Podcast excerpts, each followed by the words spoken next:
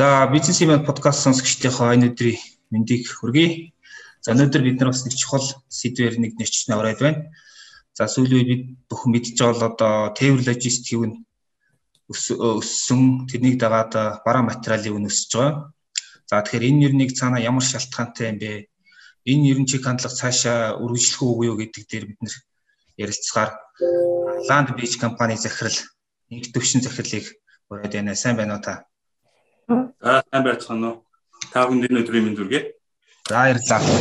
За тэгэхээр аа саяхнаас далайн тээврийн компаниуд одоо чиглэг тээврийн үнэ нэмээд журмаа өөрчлөөд тэгээ тэрнээс нь болоод одоо тэнцэн бомб дээр чингэлгийн гацаа үүссэн а одоо бараа бүтээгдэхүүний зарим бараа бүтээгдэхүүний эрс өссөн тухай хүмүүс бас ярьж байна. Тэгээ ер нь тэгэхээр энэ компаниуд яагаад ингэж үнэ нэмээд журмаа өөрчлөх болсон юм цаас шалтгааны шалтгаан нэр нь юу юм? Энд дээр та ихлээд нэг хариулт өгөөч. За баярлалаа. Тэгээд тээвэр логистикийн асуудал бол бидний өдөр тутам хэрэгжилж байгаа бүхэл бараа бүтээгдэхүүнд өртөг зарлан шингэсэн үйл ажиллагаа нь орсон тийм өргөн үрээтэй салбарын үйл ажиллагаа байдаг. Энэ дээр одоо ачааваараа саатаад асуудал үүсээд ирэнгүүт нэлээ олонний анхаарал төвтөж ингэж учир шалтгаан юу вэ гэдэг цаад нөхцөл байдлын талаар сонирхолж эхэлж байгаа нь бол сонирхолж энийг асуудал болгож ирж байгаа нь бол бидний хувьд бас нэг талаар баяртай гэж тэгээд одоо хайшаа нэ ачаа саатад авсаа баяртай. Гэхдээ энийг бол бид нар мэдж явах хэрэгтэй. Яг л одоо өнөөдрийн даяарсан нийгэм ялангуяа тээвэр логистик энэ параметрын урсгал хөдөлгөөний асуудал нэг нэгнээс маш хамааралтай, улбаатай, учир шалтгаантай явдаг болчихжээ. Тэгээд Тэнжин бомб төр манай 4 5 мянган чингэлэг гатсан одоо эхнээс нь одоо ингээд гаргаад явуулж байгаа боловч араас нь дахиад ирж байгаа шүү дээ.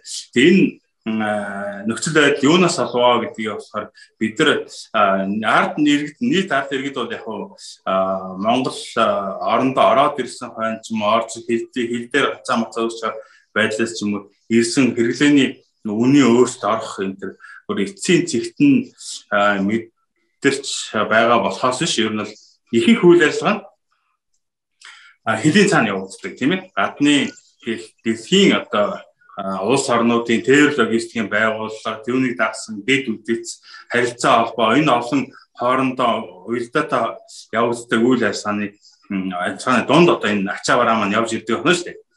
Гэтэл одоо сүүлийн үед бид бүхэн мэдж байгаа энэ цар тахал гэдэг юм бол эдийн засгийн хямрал хямрал шиг юм уу улс төрийн хямрал шиг ямар нэгэн хэлцээрийн журмаар юм уу нэг нэгэндээ буустыг журмаар шийддэг зүйл биш бид нар одоо энэ байгальтай хэлцээр хийх гэдэг нь шүү дээ.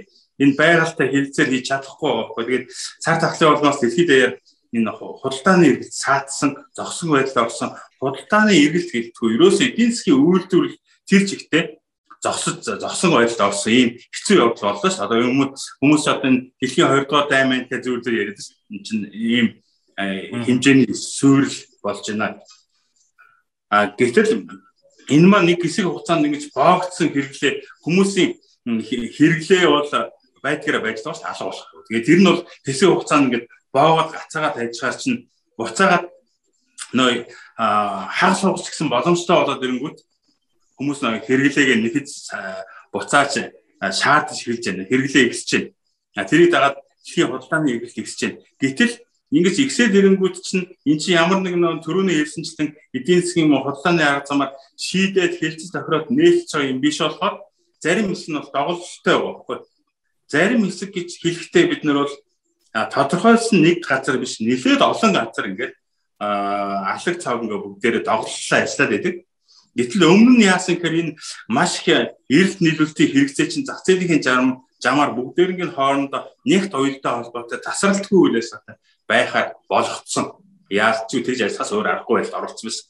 Гэтэл ингээд алаг цаг таслаад байгаа юм дээр нөгөө эрэлтчийн хүрээд ирэнгүүт замдаа ерөөсөө энэ ачаа параметралын урсгал гэдэг бол нэг хэрэгтэй болоод хөдөж идэг.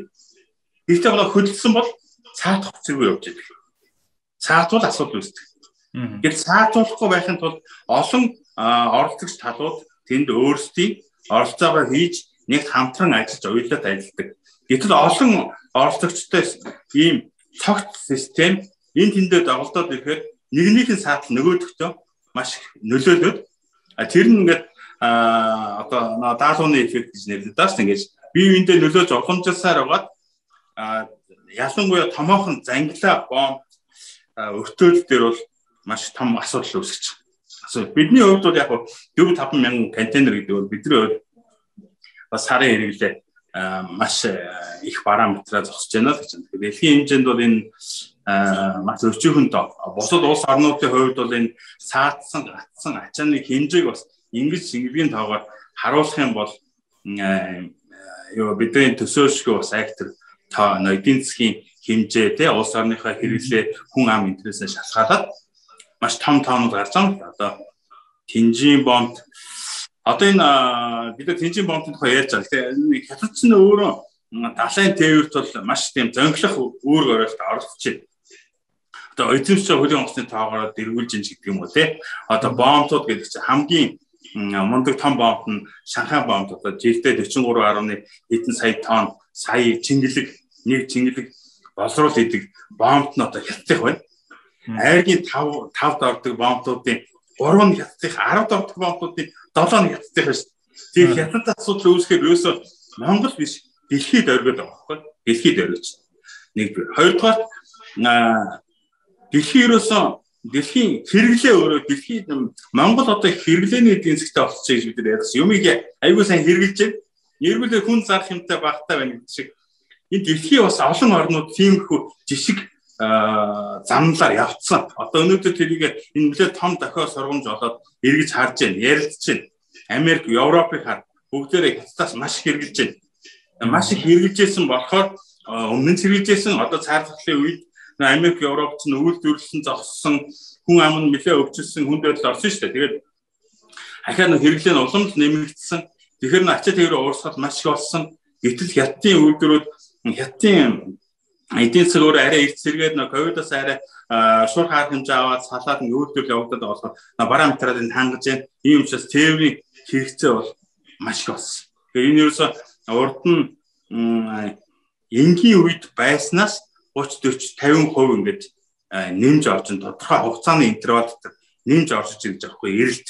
Тэгээ тэрийг нэг энгийн үед байсан дэд үтц зохион байгуулалтанд дийлэхгүй байхад дээр нь ахаад нөгөө энгийн юм чинь энгийн байдлаар ажиллаж чадхаа болсон ба шүү дээ. Энэ тэнд бүгдээрээ давалдаад байгаа байхгүй.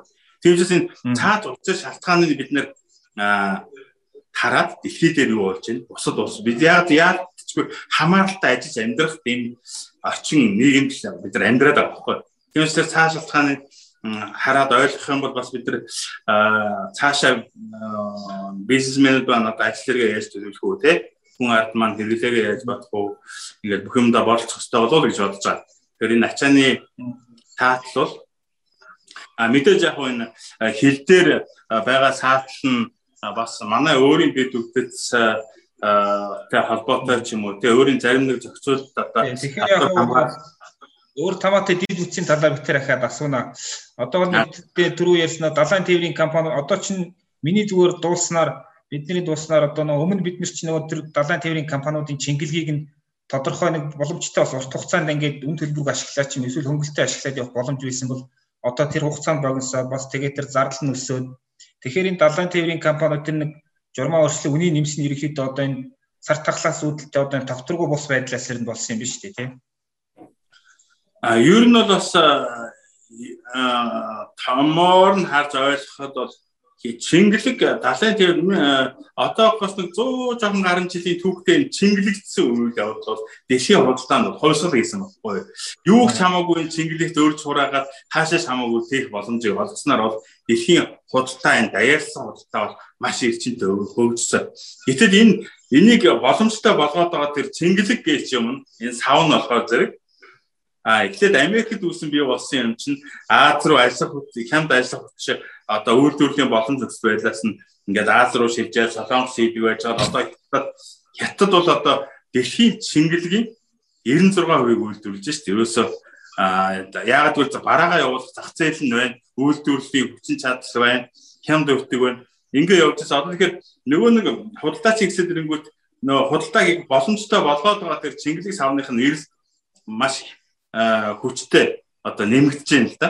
одоо хятадаас экспорт өөрөө хятадч экспорт ихтэй эдийн засгийн чөлөөт бүсүүд болон энэ бомтуудаас гарч байгаа ачаа маш их байна. Бид нар одоо 3 3 чингэлэг ачаатай явж хахад эргүүлээд нэгийг хоосоо авчиж чадж байна. Яагаад гэвэл уул нь 2 3 зэгсээ ирмээр байдаг. Гэтэл нөгөө нэг даалгаврын эффект нь бусад газар гүйцэд ажиллахгүй байгаа учраас нөлөөлөд агуулах одоо жишээ Америкийн агуулгууд чинь агуулга чинь 100% усыг дүүрнэ гэж юу нэг чинь 80% дүүрчээд байна гэдсэн чинь бүр ингээд чинээндээ толтолно нэг бараа хураагдаад нийлүүлэлтийн гинжи ихлээр цаашаа жигд ажиллахгүй байхгүй.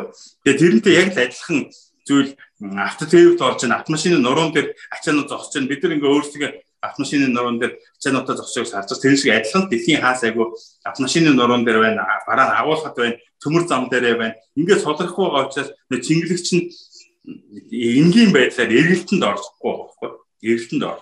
Тэгээ хажуугаар нь өвөл зүрлэл нь удаа хугацаа зогссон. Ингээ хангамжаа хийж чадахгүй байгаа учраас нөгөө бид нар руу энгийн үед бол Монгол руу яг далаад гарцгүй учраас дотоодын тариф мэрэгтэй эцэг тарифтай үүсээд олон улсын гэрээлцээр хүлээсэн үүргээ биелүүлээд хөрш орнууд далайн бомбдоос ижид тарифаар явуулж байгаа. Гэхдээ дотоодын орнууд орон нутгата ачаа хүргэхэд чингэлийг ашиглах нь нэг 7-оос 10 хоног байлдаг байсан бол Монгол руу тэр хөш орнуудын тээврийн байгууллагуудыг ашиглаад тодорхой хэмжээний барьцаа төлбөр мөлбөр төлөөд одоо ингээд тээврийнхээ замнал хугацаа эдрийг бодолцоод 45 хоногоор одоо бид хэрэглээд буцаагаад хайрцаг өгөө гэдэг. Зарим тодорхой хэсгийн тариф мэрэгэн суулгаад ингээд ордог байсан бол одоо нөө далайн тээврийн компаниуд яаж ихээр энэ ашиггүй шүү. Арилжааны шин чанараар бодоход Европ руу тээврийн үйлс нь Хятадаас Европ руу тээврийн үйлс нь 7 дахин өссөн байна. Америк руу 6 дахин 500 дахин өссөн байна. Тэгэхээр хийт имээ чингэлгээ нэг тээврт явуулаад удаан хүлээж байгаа оронд хурдан хурдан эргэмээр шүү дээ. Одоо жишээлбэл юу гэдэг зам өдрөө маш хурдан тийшээ ороод өндөр ашигтай тээврт явмаар байгаа. Гээд хамаг машинууд нь тэнд очиж зогсцонтой ялгааг байхгүй. Дэлхий дээр бас л ийм үйл явдал явагдаж байна.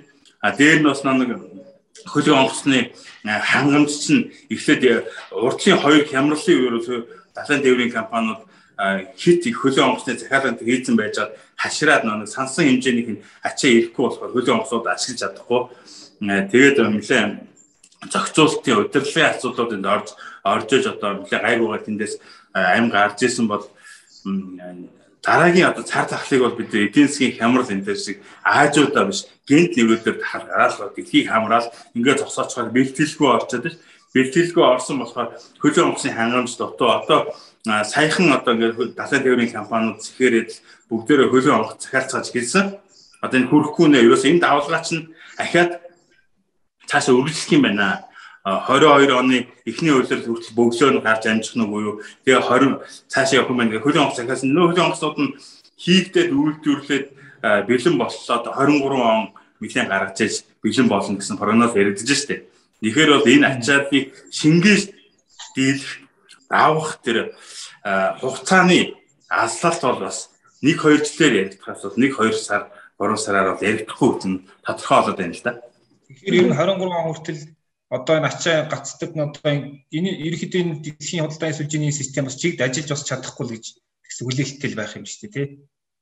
Тэгээ ер нь бол мэрэгчлэнүүдийн дүгнж байгаагаар бол 22 оны аюу эхний хагас жил бол энэ асуудал жигдрэх тал руугаа орол одоо сайн байна орж чадах байхаа гэсэн хүлээлттэй байгаа юм. Гэхдээ нөгөө нэг тэр хэмжээний гацаагаа тодорхой хэмжээгээр зохицуулж магадгүй энэ цар тахлаас шалтгаалаад бас хизээ бүрэн ажиллахын дээр бүрэн ажиллаад нь гацаагаа арилгалаа гэхэд тэртээ тэргүй энэ хоригдсон хэрэгцээ чинь нэмэгдээд эдийн засгийн хүрээ бол суураараа байнга нэмэгдэж байдаг шүү дээ. Тэгэхээр тэр суураараа өсөнд хэлж байгаа эдийн засгийн хэрэглээн дээр энэ хоригдсон хуримтлагдсан хэрэглээ нэмэгдээд ирэх юм бол зайлшгүй тэр тээврийн хэрэгсэл хүчин чадлыг бол шаардна. Тэр э, тэрийг нийлүүлж хангаж чадах тооцоолсон хүчин чадал нь бол одоо энэ бодиттойгоор хүмүүсийн хөлөө онгоц захиалж байгаа харагдаж байгаа. Ингэж хүмүүс цаанч зөндөө тэр ажлыг салбарын хүмүүс ажлыгээ тустай хүмүүс чинь тооцоолоод байна шүү. Тэгээд тооцоолсон юм. Жишээл 23 онд тэр э, тээврийн хэрэгсүүдэд авнаа гэхэр чинь тэн дээр үндэслэл өдр бодох юм бол энэ бүрийн сайн сайхан боллоо бас нэлээд авах юм байна гэж. Манай Монголын ачаач нэг голдуу одоо нэг хятадны нэг Costco Shipping билүү нэг компани байдаг шүү дээ. Тэр том компани ирдэг. Ер нь нэг нийт жилийн ачаа нь хэр их байдаг юм манай ачаа? Аа зүгээр ойролцоо тооцоогоор жилдээ нэг 60 мянга орчим чингэлэг Монгол руу импортоор ирж байгаа. Аа бид далайн тээврийн ерөөсө далайн тээвэр гэдэг чинь дэлхийн худалдааны 90% хийж байгаа. 90% хийж. А энэний одоо Costco гэдэг далайн тээврийн компани чинь China Shipping гэдэг хятадын бас маш том далайн тээврийн компаниг нийтгснийхээ дараа дэлхийд одоо 3 тарах тийм хүчин чадалтай далайн тээврийн компани болсон. Тэгээ Аз номхон далайн бүс нутагтаа бол нэлээд давмгай байсуртай ажиллаж байгаа. Дэлхийд даяар depot location гэж нэг чи өөрийн эзэмшлийн чиглэлгүүдийг хүргэдэг байршуулдаг ачаач боломжтой бомб талбай байршуудаараа бас нэлээд дээгүр явждаг. Аа. Тэгэхээр ер нь хил дээр ирж байгаа бараачаг чирэгдэл багтай тийм арай хямд ачаатай зүйлээ байна уу? Байна. Аа сая минийх дээр жоохон тасалдчих шиг боллоо. За хил дээр ирж байгаа ачаа барааны одоо чирэгдэл багтай арай хямд зохион байгуулахад дид бүтцийн ямар шийдэл хэрэгтэй байна вэ? Аа за хил дээр бид нар сая бас э, зурагт э, олон нийтийн мэдээллийн ихсэр энэ тэр манай төрсөн байгууллагт хэлдгээр очиод ажиллаж байгааг сарсан тий. Зөндөө ачаа цаана байгаа ман Монголын талтаа л ихэд нэг 2000 орчим машин байна гэсэн мэдээлэл байгаа шүү дээ. 2000 цааталтаа Монголын талтаа тийм байгаа бол таашаа нэвтэрч чадахгүй цааталтаа болохоор айгуул тэрнээс хийх хийх юм байгаа. Яг нарийн тодорхой тоог нь бол бидэхгүй. Гэтэ энэ яагаад ингэ бид нар нэг далайн тээврийн юм уу төмөр замын тээврийн урт зам дээр биш хил хооронд хил хооронд нь богинохон зайд бид нар ачаа бараага солилцоход хүндрэл учраас даа нь болохоор мэдээж хөрш орнуудын хөрш орны зүгээс бол нэлээд асуудлаас нэлээд болгоомж чинь байгаа бах. Тэгэхээр хатвар хамгаалал яаж хийж гэн тэгж хийж гэнэ үү ингэж хийж гэн гэсэн дээр ямар нэгэн хориг шалгуур тавьсан тавьж одоо оролцож байгаа гэдэгт бол би тэгж бодохгүй нэг сэтгэлгээнд өөр дөнгөж харж байгаа. Тэр юм ямар нэг юм илрээд байна. Илрээ илрүүлэхэ болжооч. Тэгвэл одоо тоогийн юм яаж гэх юм тэр талаас нь ярьж байгаа. А зүгээр илэрсэн ч бай илрээгүй ч бай бид нар нэг бусдаас гаднаас ирсэн ачаа бараага ямар нэгэн байдлаар гатны нөлөөлөл аль багтаагаар хүлээж авчдаг тийм дид үдс боломжийг бол хийх хэрэгтэй. Энэ бол зөвхөн цар тахлаас шалтгааллахгүй. А цар тахал шиг зөндөө олон тохиолдож болно шүү дээ. Эдийн засгийн янз бүрийн хориг саадууд байж болно, улсын асуудал байж болно, өвчин дахал байж болно, тий? Зөнд байгаль цагуурын үзэгдэл байж болно. Тэгээ бид нар жишээлбэл хил дээрээ чөлөө төсөл дээрээ ч юм уу, хил дээрээ ч юм уу дэлхийн э, нийтийн энэ тээврийн логистик дээр нь ажиллаж амьдарч ашиглаж амьдарч байгаа энэ агуулгын сүлжээ буюу тий энэ кросс ток гэж да. Энэ тавцсан дагуулгын Э, хүчин чадлыг энэ бий болгох юм бол тэр дотор халдвар хамгаалахын арга хэмжээг аваад хятад нь ирээд одоо хичээгээ өгсөд тэнд оруулаад бид аваа явчихдаг. Ямар ч гэсэн тэр хөрш орныхаа тээврийн хэрэгслийг заавал өөрийнхөө нутгийн гүн рүү авах гэдэг шаардлагагүйгээр шаардлага гарсан тохиолдолд хил дээрээ бараам таваараа солилцдог. Ядч өөрийнхөө нутагт оруулах боломжийг нь бол чөлөөтэй бусдад амар хялбар байдлаар шийдсэн байх юм бол а дотор нь эргүүлээд тэрийг яаж зөвх нь бол бидний асуудал болчих штеп. Гэтэл одоо дотор нь оруулахаа одоо ингээд бусдаас ингээд хараат байдлаар суугаад хахад энэ энэ нэг юм чинь л болохгүй. Энэ нэг зохицуулт чинь л жоохон бид хөндрөл өчрүүлээд уу гэж хардаг. Одоо бид нар чинь нөгөө нэг бүх гаднаас орж ирж байгаа бараг заавал нь Улаанбаатар руу авчирж байгаа линтэн задлаад гайл хийгээл тэгэл буцаагаар нэг баг хоосон чингэлийг явуулдаг шүү дээ. Тэ зүгээр бид хар ухаанаар зүгээр бодоход Тэр олон чингэлийг нааш нь авч энэ төр цаг одоо зардал мөнгө гарч байхаар яг тэр хил дээр одоо нэг зөвлөл одоо манай гэрийн үүдэнд аваад ирсэн тэр ачаануудыг ихтэй ингэж хүлээж авчаа за та нар одоо саваа буцаагаад наанаас аваад явчихаа гэх юм нэг тиймэрхүү байдлаар л дид бүтцийн тийм зохион байгуулалт байж болдгоо махтай гэж зүгээр бодогдоод харав ханаар бодоход. А ер нь бол яг Улаанбаатарт Монголын хүн амын 67% нь байдаг үлээ ихэнх нь байгаа. Тэгээ Улаанбаатарын чинь манай хотын чинь хэрэглээ ихтэй болохоор өдөөнийхөөс илүү хэрэглэдэг ч гэдэг юм. Өргөн хэрэглээний барааны ихэнх нь Улаанбаатар руу зайлшгүй ирэх шаардлагатай байгаа бах та. Гэхдээ бол нэг тээвэрт нэг сөрөг тээвэр гэсэн нэг ойлголттой байдаг. Яг л нэг эдийн засгийн хувьд ашиггүй нэг тийшээ очих юмыг заавал өөр газар хол авирчаад буцаас тээвэрлэх ойролцоо рүү буцаас тээвэрлэх хөдөлгөөнийг нь эдийн засгийн хувьд өөр ашиггүй. Тийм учраас аль болох бид нар хятадаас хөрш орноос одоо ихэнх бараагаа авч яах хөрш орноо дамжаад ихэнх бараа нь ирж гин гэж бид нар мэдж байгаа ш. Ерөөсө энэ орж байгаа импортын тээврийн урсгалын 80% нь хятадаас болон хятадаар дамжин таахгүй. Тийм учраас энэ аман дээр бид нар аль болох бусад бүс нутг руу чөлөөтэй одоо нэг удаагийн явалтаар л шууд цэг рүүгээ тарах боломжтой байдлаар агуулах дистрибьюцийн тийм хуваарлах хүрэх энэ механизмыг хийх ёстой. Тэгэхгүй бол одоо өмнө говь руугаа явах юм заавал Улаанбаатар авчна. Донд руугаа юм Сүхбаатар руу очих. Одоо хүнсний юм ч гэдэг юм ямар нэгэн бараа материалыг заавал Улаанбаатар руу авчиж тэгээ буцаагаа Сүхбаатар руу юм уу орногоо руу тээдэг явдлыг бас бид нар зохицуулаад эдийн засгийн хувьд бас нэлээд хэмнэлтүүр ашиг авчирна л гэж.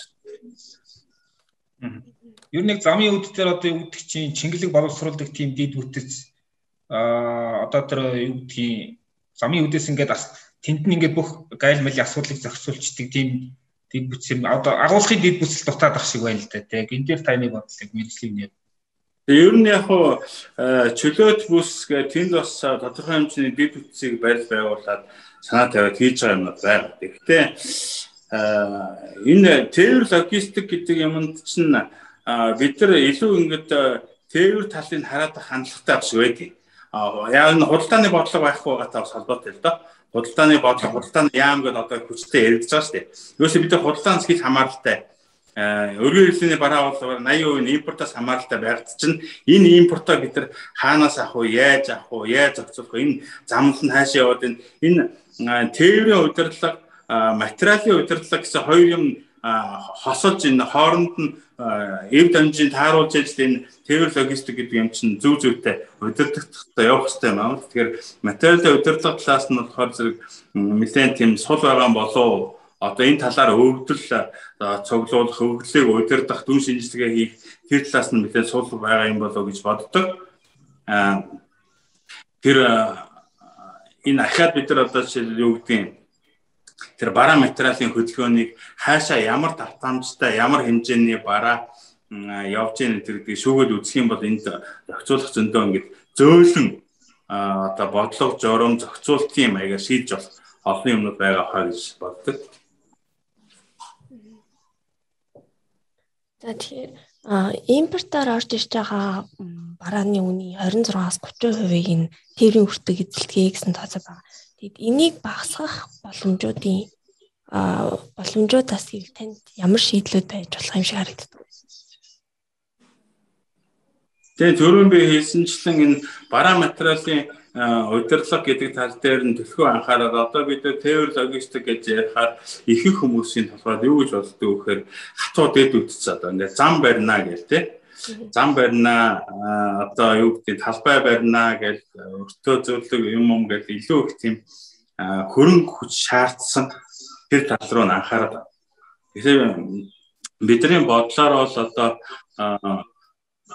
зөөлөн юм одоо яаж тэр бараа материалыг давхардуулахгүй замлыг давхардуулахгүй ч юм уу хуваарлтыг зөв хийх үү гээд тэр юмнуудын логистик талаас нь бараа материалын удирдлага талаас нь юм хийх юм бол нөгөө нэг яригадаад байгаа 20 30% тээвэр логистикийн за өргөө зардлаас чинь өргөөч яг ер нь хөгжилтэй орнуудад энэ нэг 7-оос 10% байдаг гэж ярьдаг л та. Манайд бол 26-аас 30% гэж Монгол банкнаас судалгаа хийсэн гэж яригддаг. Тэгэхээр үүсвэлч гэсэн энэ аягүй сайн мэддэг. Ер нь бол бараа материалын өмнө дээр хийж тооцож оруулаад ярьдаг. Тэгэхээр энийг бид нар тэр зохицуулалт удирдлага талаас нь янзлах юм бол дэд үтцээ хөрөнгө оруулалтанд бид нар хүч хөрөхгүй байж болно. Гэтэ тодорхой хэмжээний юмыг нэг хэмж жишээлбэл 10% хэмнэлэг энэ манай эдийн засгийн нийт хэмжээгээр нь бодох юм бол маш том тоо гарна шүү дээ. Энэ яг л ТV-ийн салбар чинь болохоор зэрэг ямарваа нэгэн салбар ингээд хөгжиж байна, ажиллаж байна гэж үздэг юм бол ТV-гүйгээ тэр ерөөсөө ойлгоход хэцүү. ТV заавал тэрийг боломжтой болгож яадаг хамт явж яадаг параметрыг нь усах хийгээд энэ бүхнээс тэр зохицуулалтын удирдлага зохицуулалтын зөөлөн талаас нь хэмнэлт их боломжтой гэж боддог доо. Тэгэхээр гадаад зах зээлтэй холбоотой ясны түрүүний нэг асуулт асууя гэж бодож байсан. Үгээр а ер нь түрүүний таны дээр ярианы ихэнд хэлсэн гадаад зах зээл дээр өрнжүүд нь өөрчлөлтүүд докторгүй байдалтай холбоотой цаашид ер нь одоо энэ импортын барааны тээврийн тээвэр логистик холбоотой зарлууд ер нь өсөх үү? Одоо хүмүүс бас энийг их сонирхоод байх шиг байдаг. Тэгээ ер нь бол манай хэрэглэгчид бас яг гадаад худалдаа эрхэлдэг аж ахуй нэгжүүд маань биднээс илүү энэ талаар сайн мэдлэг мэдээлэлтэй байгаа. Угаасаа дэлхийд болж байгаа энэ үйл явдал тээвэр логистикийн зарцыг өсгөж байгаа. Ойрын 2 жилдээ бас өсгсөөр л байх болно гэж бодож байна. Тэгээд энэ цар тахлын хажуугаар улс төрийн нөхцөл байдал бас нэлээд тийм мэдрэгтэй ороо босгоо байгаа шүү дээ. Одоо бид нар Европын холбооны улсаас хийх тээвэр дээр Орсын холбооны улсын тавьсан хөдөөж бүтээгдэхүүний хоригч гэдэг юм уу энэ явдлаас болоод бас тодорхой хэмжээний параметрын уурсгал чиглэл нь өөрчлөгдөж юм уу багассан явдлууд бол байгаа. Дээр нь нэмэлт зардлууд бас энэ транзит өнгөрч байгаа ачаан дээр заавал электрон дастам тавьж ингэж тэгж тээвэрлэнэ гэсэн шаардлагууд терапийн бус шаардлагууд тавигддаг ч юм уу өтгөл зардал нэмж байгаа. Одоо ингээд ахаад л одоо цааш нь Америк хятадын харилцаа бас тийм сайнгүй байна тий а Европт Европч надад бас Оростой, Белорустай энэ төр одоо манай гол ачаа дамжаа өнгөрдөг транзит бус нутаг Белорус шүү дээ. Энэ Брестийн хөлийн өвтөг гэл энэ Белорус маань бас Европын холбоотой бас харилцаа муу зарим нэг төрлийн 20 арга хэмжээ аавна гэд мэдэгдчихлээ шүү дээ. Тэгээд энд нь бас манай ачаа бараа өртөх нөлөөлөх тийм нөлөөллийг үүсэхгүй. Тэгээд бид нар бол гадаад мэдээж дэлхийн бусад орнд болж байгаа тэр үйл явдлуудыг удирдах нөлөөлөх чадварууд бидэнд хомс тийм юм байхгүй. Тийм учраас ядаж бид нар өөрийг орон дотроо хил хүртэл ирсэн ачаагаа бол асуудалгүй авдаг. Өөрснөө бие дагаад тээврээ нутаг дээрээ зохицуулдаг. Тийм л бие даасан тээвэр логистикийн хараад бас нөхцөл байдлыг үүсгэх талаар өнөөдөр бодохгүй бол маргааш ахиад том асуудал дээр энийг яах вэ гэж нүүр тулна. Энэ энэ бол бодлогын шин чанартай илүү айжуу хийх Гэхдээ тэр хэрэгцээ шаардлага нь бол өдөр тутам бидтэй нүүр тулхал тийм асуудал. Тэрнээс өнөөдөр ингээд овооронгууд нь очиод тэр дорн шийдчихнэ гэдэг бол бас ихтгэлгүй байна л да. Тэ бид нар ч нөгөө нэг одоо яг гадна тэр Америк хятадын хооронд болж байгаа үйл явдлыг тэр яг нэг өөртөө нэг холбож нэг ойлгодгүй шүү дээ. За тэр сүүцийн сувгт эвэр гівн гэдэг онгоц гацж гинэ нэг баг нилээ тонс юм байна гэдэг ч юм уу Гэтэл энэ ч яг одоо ингээд ерөөсөө бидний амьдралд яг яг шууд дараа ингээд нөлөөлөд дэлхийн худалдааны сүлжээч одоо зүйлх нь юу гэдэг нь цусны эргэлчээр эргэж байгаа шүү дээ тий. За тэгэхээр яг таны хэлсэн шиг одоо яг гадаад нөхцөл байдлыг хянч чадахмаа гэхэд хашаанд оруулаад ирсэн одоо тэр ачаа бараануудыг нэг аятайхан тараагаад тий үр ашигтай ингээд нэг удирдаад явчих хэрэгтэй гэсэн санаа яваад байна. Тэгэхээр энэ дээр одоо яг залгуулад асуухад ийм л юм л да одоо зүгээр ингээд бид нар мэдэнтэй ингээд Улаанбаатарын том ингээд задгаа завхад дээр очихоор ингээд ачаа ачна гэдэг машинаа байж ингээд хэдэн өдөр зогсоол ингээд цуглуул цуглуулж гал шөндөлөөр гараад тавьдаг тийм ээ. Тэгэхээр яг энэ ингээд хуучин социализм үе шиг ингээд нөгөө нэг цаанаас нь зохион байгуулж болохгүй ч гэсэн а бас айгүй үр дүнгүй харагдаад байгаа хгүй таны түрүүний хэлсэн бидний сөрөг тээвэр айгүй ихтэй тий. Тэгэхээр энийг ер нь яаж үр дүнтэй одоо зохион байгуулагч юм эсвэл тэр хүмүүс яаж тэр үр дүнтэй зохион байгуулалт орж болох вэ? Юу хэлбэл хот хоорондын одоо ачаа барааны урсгалыг ер нь яаж гой зохион байгуулж болохоор юм. Тийм одоо хин хинтэй ашигтай байдлаар те зардал бага байдлаар. Ер нь одоо ингээд э, яг энэ тээвэр логистикийн салбарт 20 хэдэн жил ажиллахаар чинь хүн юм болгоныг тээвэр талаас нь хардаг тийм болчих юм. Одоо хороол баригдахаар одоо сургууль цэцэрлэгтээ барихгүй бол хүмүүс ч нөөр тийшээ хүүхдээ зөөгнөө дээ тий. Аа Инхээр замын ачаал нэмэгдэн төгжрэл болно. Тэр өргүү зардал болно. Энэ тэгэл тээвэр бас тээвэр явж л байна. Ер нь бол хүн болон бараа материалын хөдөлгөөнийг л тээвэр зохицуулдаг. Энийг ямар нэгэн төлөвлөлт зохион байгуулалтанд бодолцохгүй бол тэр талыг хайчих юм бол давалдаад хэлж байгаа. Тэр нь эргүүлээд масар асар их дарамт өргөө зарлыг бий болгож байгаа юм. Одоо хотын бид нар хөдөлгөөн төгжрөл юмыг бодохдоо энэ замын чанар манарыг бодохдоо бас л хүн талаас нь харж төлхөө ингээд хүнд нөлөөлөд байгаа. Төлхөө ярьдаг мөртлөө тээвэр талын яриад арай л бага яриад байгаа юм бол гэж боддог. Дэлхийн хотууд одоо жишээ юу гэдэг Urban Consolidation Center буюу одоо энэ хотын ачаа тээврийг аль болох нэгтгэж дөхүүлээд тарааж машины хэмжээ даасна замаа эвдэхгүйгээр стандартчилж түгээх талаар олон асуудлыг шийдээд явж байгаа. Сүүлд нэлээ гайгүй шийдсэн газрууд нь одоо яалтчгүй нэг барилга барих шаардлагатай нэг цемент мемт одоо явна штэ тэр чинь барилгач нь тэрийг заавал төхүүлэх шаардлагатай болно. Тэр төр цемент арматур хэлдэг барилгын материалаа бас яаж ингэж стандарт хэмжээгээр ойртуулж төхөөлж тарааж ингэх үү гэдгийг нөгөө хөвтөл ингэ яригдаад явж байгаа. Гэвч маад бол одоо хотын хот хоорондын тээвэр бол ямар нэгэн зохицуултгүй тэрийг бараа материалын хөдөлгөөний талаас нь удирдах байгаа юм байхгүй. Яг замын хураан зумраан авдаг ч юм уу. Тиймэрхүү байдлаар л одоо хянж гин тэр өвгдөл цуглахгүй байна тэр менежмент орохгүй байна.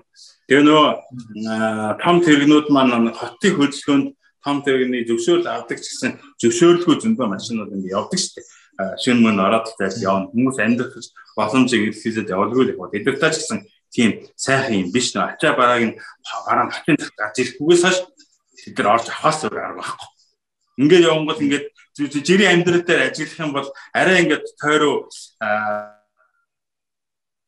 хатууд нь бүгдээрээ эвдэрдэг тэрийг одоо хотын замыг асар тэгээд эдэн тэрбум төгрөм өрөөр ингээд засал сайжруулах ажил дандаа хийгдэж идэг штеп.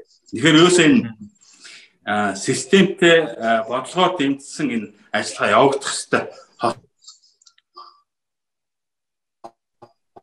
таар ачааны эрчим урсгал их байна. Тэрийгээ сайн хүчтгэж өгье. Нөгөө тавтамж эрчим ихтэй байн ашиглагдаж байгаа мөртлөө энэ эрчимтэй замын хотын дотор замыг бол яаж хайрлах вэ? Энэ даацыг яаж хязгаарлах уу? Ачаалын яаж тэнцвүүлэх үү гэдэг талаар бас бодолцох юмнууд зайлшгүй шаардлагатай гэж бодож байгаа. Энэ талаар бас одоо хотын төвчрлийг бууруулахтай холбоотой зарим ажлууд хийгдэж байгаа байх гэж бодож байна. Жишээ нь одоо ингэдэг шүү дээ. Ингээд та түр хэлсэнд ингээд бүх одоо орон нутгаас ачаабар авах гэж байгаа машин ингээд Улаанбаатарын бүр гүмрүү төв рүү норж иж зах дээрээ зогсож иж авдаг те. Гэтэл одоо ингээд юу гэдэг чинь Улаанбаатарын баруун талд нь ч юм уу зүүн талд нь ч юм уу нэг юм тэр бараанууд ингээд бэж идэг тийм агуулгач юм юу нэг тийм нэг одоо дэг бүтцийн шийдэл байв зүгээр авах. Тэгэхээр энэ дээр бишэлтэй бас холбоо агуулгатай холбоотой мишээр бас асуух асуулт байгаа х тийм. Тийм Улаанбаатар хотод яг агуулгын дэд бүтцийг тийм үү яаж үүсгвэл зүгээр гэж та боддог вэ? Тэгээ ер нь төрөө нэг хил дээр агуулах байх хэрэгтэй гэж ярьсан. Энэ агуулах гэдэг санаа агуулгын хэрэглээ гэдэг юм дээр бид бас айгуу тийм явцуу одоо нэг аж ахуй нэгж бүр тус тустай агуулгатай тэрэнд нь хэрэглээ нь хитийдсэн юм уу нэг бол багтсан тий үр ашиггүй маш хэрэглээнүүд байдаг. Тэрийг одоо хэрэглээнийг хэмжээ хэмжээгээр ч юм уу тооцохгүй бүх зардлаа одоо хүн шууд зардал зардал гэж зөндөө юм байна. Тэр агуулгач нь барих ашиглах дулаан цахилгаан ингээл цэвэр бохиргоор зөндөө юм байна. Ашиглалтын зардлууд энд хэрэгжилж байгаа техник тоног төхөөрөмжийн үр ашигтай хэрэглээ ингээд зөндөө юм байна. Энэ дээр хангалтгүй байж байгаа хажуугаар нь бас одоо эрх үхий байгууллагуудын тавьж байгаа шаардлага стандарттай бараа бүтээгдэхүүний өөрийг нь тавьж байгаа шаардлага стандарт. Энэ энтрийг энийг дээр нь удирдлага менежментийн арга тэгээ технологи. Энэ бүхнийг оруулахад бол нэг компани өөрийнхөө хэрэглээг хангах хэмжээнд хүртэл бас хийхэд л хүндрэлтэй одоо нэг хөрөнгө оруулах шаардлагатай. Гадны улс орнуудад энэ нийтийн авалгаар те энийг дагнадаг энүүгээр мэрэгсэн эрхэлдэг байгууллагууд нэгээ тэргээ бусд нь хувааж хэрэглэдэг. Наа sharing economy гэж яриад байгаа тийм платформ загвар гэж яриад байгаа шүү. Тэгээ дундын тэр юмнууд нь хийгээд бусдаа ашигладаг үр ашигтай хэрэглээ бий болсон. Ерөөсөө дэлхийд дахны логистик, тэвэр логистик энэ бараа материалын урсгал хөдөлгөөн дандаа агуулхаар л явж штэ. Эхлээд бидний ойлгож байсан одоо англи хэлнээсээ очиулаад ингээд ойлгох юм бол warehouse гэдэг нэг тийм байшин саваар төсөөлдөг байсан хэрэглээ маань distribution center буюу түгээлтийн систем түгээлтийн төв болж өөрчлөөд одоо болон нарийсаад fulfillment center гэдэг нөгөө илүү их тийм хэрэглэгчд ингээд тухайлсан customize гэдэг тийм хэрэглээг нийлүүлээд эцсийн цэгт нь тухайн хүнд зориулаад ингээд бэлтгээд өгж байгаа энэ цэг дамжлаг хөгжил ингээд улам төгөлдршөөд яваад байна л да. Тэгээ бид нар эхнээсээ distribution center-ийн параметрыг зөв зөвтэй хуваарлаад хоосон орон зайг ашиглах, хоосон хүчин чадлыг зөв зөвтэй хуваарлаж ашиглах юмаа хүртэл сайн хийж чадаагүй л байна. Тэгэхээр энэ талаар нь бас энэ тээвэр логистикийн салбарын ч гэсэн эрхөө байгууллагын гэсэн санаа тавьж дэмж нэг талаасаа дэмж нөгөөдөл нь зоригтой хийх жишээг үзүүлэх ийм нь бол явах ёстой гэж боддог. А тэгээд энэ дотоод хот хоорондын тээврийн тээвэртэй холбоотой зохицуулагдаагүй маш олон юмнууд байгаа шүү дээ. Одоо яагаад зохицуулагдаагүй юмнууд нь одоо ил гарч хүмүүс зохицуулах тийм боломж олохгүй байна. Тэгэхээр энэ өөрөө даал эдийн засаг хэлбэртэй ямар нэгэн тээврийн дагалдаг санхүүгийн баримт энэ төр өгөхгүй тий.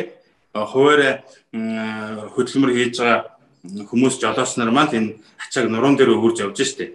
Яг байна. Тэгээд ачаа барааны аюулгүй байдал технологийн шаардлага энэ бүхэн байхгүй. Нөгөө хотын аль нэг хэсэгт байгаа хэрэглэгч ачаагаа явуулна гэх юм бол өөрөө үүсдүүрээд бас л баг хөдөө явуулж байхдаа баг ялгаагүй шгүй мөнгө төгрөгөөр тэгээ хідэн зах худалдааны төвүүд дээр зардал гаргаад машин тэрэг хөслөд авчиж ачуулдаг ч юм уу тий Тэгээд тариф тооцоо бүх юм нь тодорхойгүй учраас өөрчилж тэрийг ажил төлөвлөх энэ төр болцоогүй алтан байгууллагууд нь нөгөө холбогдох гарсан зардлын тайлан баланс дээр тосох болцоогүйгээр маш олон тийм дутагдaltaй зүйлүүд бол зохицуулах шаардлагатай харилцаанууд харилцаанууд бол байна. Учинчнээс сексизмүүд одоо нөгөө юу гэдгийг түүхийг бэлтгэн нийлүүлэх бааз ч гэдэг юм бас нэг тийм одоо логистик тээвэр логистикийн тийм сүлжээ шиг юм байсан шүү дээ. Тэр нь бас өнөөгийнхөө бодвол арай илүү тийм өнгөдүүд хэдийгээр ингээд одоо зам харилцаанд тааруу хөгжсөн ч гэсэн ингээд нөгөө тээврийн жолооч нар чинь ингээд явдаг байсан тийм байсан шүү дээ. Тэгэхээр одоо Land Bridge гэх танай компани хувьд бол бас ингээд нэлээд олон жил ингээд яг энэ салбарт ингээд ажиллаад та бас өөрөө ингээд 20 гаруй жил ажилласан гэж шүү дээ. Тэгээд танах бол миний мэдхээр бол бас энэ салбарт арай илүү бас амжилттай ажиллагаа тэр тусмаа одоо тийм дижитал шийдлүүдийг яг нэг үйл ажиллагаанд айгүй тийм бамштай нэвтрүүлж гисэн байгаа тийм компанитай. Тэгэхээр танай энэ компани одоо энэ юу туршлагыг хийдэг юм яг саяны бидний ярьсан орон нутгийн тээвэр дээр юу яаж ашиглах боломжтой яг технологи талаас айгүй сонирхолтой харагдаад байгаа байхгүй юм чинь. Аа бид нар яг улс хоорондын тээвэр зочлолын зах зээл дээр одоо хэрэглэгчийн ачааг илгээгчээс нь ачаас нь ахуулаад үйл ажиллагааны бүхэл шат амжилтан дээр хяналт тогтоогоо чанарын удирдлагын тогтолцоо нэвтрүүлээд ингээд үйл тохиолдоо хянаад ингээд тээвэрлээд болоод байна. Хэрэглэгчтэй одоо тийм виртуал өрөө гаргаж өгөөд өөрснөө ороод онлайн захиалга хийж ордог одоо eBay, Amazon интерес бараа авч байгаа шиг л тээврийн үүсгийг бас онлайнаар цахимаар хаанаас хизээч хамаагүй худалдаж авч ордог. Өөрийн одоо ачааны байрлал, байршил тэгээд юу хийж байгаа, яаж байгаа, тэгээд санхүүгийн төлбөр тооцоо бүхий л юмыг одоо хүссэн газараасаа гар уснасаа ч юм уу компьютерс ингээ харах болцоо болгоно ингээ хийж байгаа. Энэ ажиллагаанд одоо гайлын бүрдүүлэлт хөргөлт ч гэдэг юм уу дагалт хөөсгөнүүдийн ингээ бүгдээрингийн нэг дор хийгээд ингээ болоод байгаа юм. Яагаад бид нар орон нутагт бас ингэж хийж болохгүй юм бэ? Бид хэдэн уус дамжуулаад хийгээд штэ. Ингээ болоод байгаа юм бас орон нутагтаа бид нар хийх хэрэгтэй. Яагаад гэвэл компани маань зорилго бол ерөөсөө тээвэр логистикийн үйл ажиллагаа параметрлын явуулсаныг амар хэлбэр болох энгийн болох, хүртээмжтэй болох байдаг л. Тэгээ ингээд бид нар бас одоо төсөл хэрэгжлээ хэрэгжүүлээд энэ талаар бас ажиллаж байгаа. Тэр одоо орон нутагт ачаагаа явуулах гэсэн, орон нутгаас хат руу ачаагаа явуулах гэсэн хүмүүс бол яагаад энэ такси шиг дуудаал ачаагаа өчөөд тэр тэрийн дагнаад үүсгий зүйлд хүн хүргээд гэж болдгоо юм бэ гэдэг. Тэгээ энэ санаа маань бас өөрөө их сонин одоо айл болгонд нэг томоо гэдэг нэг ахан ч юм уу айлын том ч юм уу байдаг хамаг хар бор ажлыг хийнэ тэгээд юм болонгууд дахиад томоо тэгжэн томоо ингээд ингээд хилээд нь зохицуулчихна. Манай гэрт бас томоо байсан. Тэгээд томоо маань одоо байхгүй л дээ. Тэгээд томоогоос хойш тэр янз бүрийн ажлыг зохицуулах надад бас хүндрэл очирч байна. Би бас хөдөө аавда юм явуулмаар шүү дээ. Явуулах. Тэгээд тэгээд заав өөрөө нэг жолоос наран тул би ажил ихтэй болж ажиллаа ингээ хаях хэрэгтэй болно. Цагаа өөрн тэгээд хотын төгжээ юу гэлээ тэр дүгжэн дотор орно. Тэгээ бас нэг арай нэг нэг хоёр шууданаас дээш бол би заавал машин дээр хөлсөн ингээд аваачаад нөгөө тохиролцсон. Тэгээ хизээ гарах уу яах уу тэгээ ямар тэгээ аж аль байж тийм бол ингээд баримтчилт авч чадахгүй юм уу? Зөндөө хүндэл очирдаг учраас амьдралаас орон гараад энэ санаа тэгээ ер нь айлууд айл өөрх алтан газар бүхэл одоо хэрэглэгч нартаа тийм амон байхаар тийм үйлчлэгээ гарах хэрэгтэй байна. Яг бид өчнөө олон жил тээвэр логистикийн зах зээл дээр ажиллачаад гадаад улс орнуудыг дамжуулаад хил гайл хорио зээл хамаг юм шийдээд ингээд хөргөж авч болоод байгаа мөртлөө та аврага юм байгаа юм гэдэг асуудал бодогдоо. Тэгээд ийм ажил хийхийг оролж байгаа. Удахгүй бид нар бас энэ үйлчлэгийг тавина гэж төлөвлөд явж байна. Хүн болгон ачаа тээвэртэй холбоотой асуудал амархан байгаасай. Бас өөр өөр өөрсдийнхөө зорьсон хийж бүтээж байгаа юм да цаг таваа гаргаасай гэж бид нэр бодож ажиллаж байна. За тэгэхээр орон нутг руу их зүйл явуулдаг ч юм уу эсвэл авдаг тэндээс бүтээгдэхүүнээ авдаг бизнес эрхлэгчтэй байл бас энийг анхааралтай аваад нэг пэйжийг дагаад муу одоо энэ аппликейшн энэ юунд хэрэглээнд ортол нь анхаараарэ гэж уриалмаар байна. За баярлалаа их төвшин захирал да. За тэгэхээр бас бизнесийн подкаст сонсогчтой хэлэхэд их төвшин захирал маань бас экспертийн хуваар одоо бизнесийн сэтгүүл сайтад бас материал бичиж эхэлж байгаа. Яг энэ тээвэр логистикийн асуудлаар а саяны гарсан 5 6 сарын дугаарт одоо хэд хоног юм гарсан тийм яг энэ тээвэр одоо тээвэр логистикийн ертөнцийн талаар одоо тийм аналитик маягийн нийтлэгдсэн байгаа. Гэхдээ энэ удаа бол голдуу төрөүний яриад нэхэнд яригдсан тэр гадаад зах зээл дэрүү болоод байгаа, цаана юу болоод байгаа. Тэ ягаад энэ гадаад дэлхийн худалдаа гэдэг чинь одоо хол юм шиг санагдах мөртлөө бидний амьдрал шууд нөлөөлөх нь ойрхон зүйл вэ гэдгийг дэлгэрэнгүй тайлбарлсан байгаа. Тэрийг уншаарай. За мөн дараа дараагийн дугаарт одоо саяны ярьсан тэр дотоод төвөртэй холбоотой энэ сургал нийтлүүд бас явнаа. За танд баярлалаа. Өнөөдрийн подкаст бас хүмүүст хэрэгтэй сэдвээр ярьсан хаа гэж бодож байна. За та бүхэнд баярлалаа. Бид нар энэ салбарт ажилтгийн хуваар бас энэ салбарын талаар, тээвэр логистикийн талаар хүмүүсийн ойлголт нь зөв байгаасаа энийг цаад очир шалтгааныг ойлгодог байгаасаа гэж маш боддог. Энийг одоо ойлгох гэж салбарын талаар ойлгохыг завшааныг бол одоо алдахгүй. Аа. Ашигласан да одоо маш баяртай. За баярлалаа.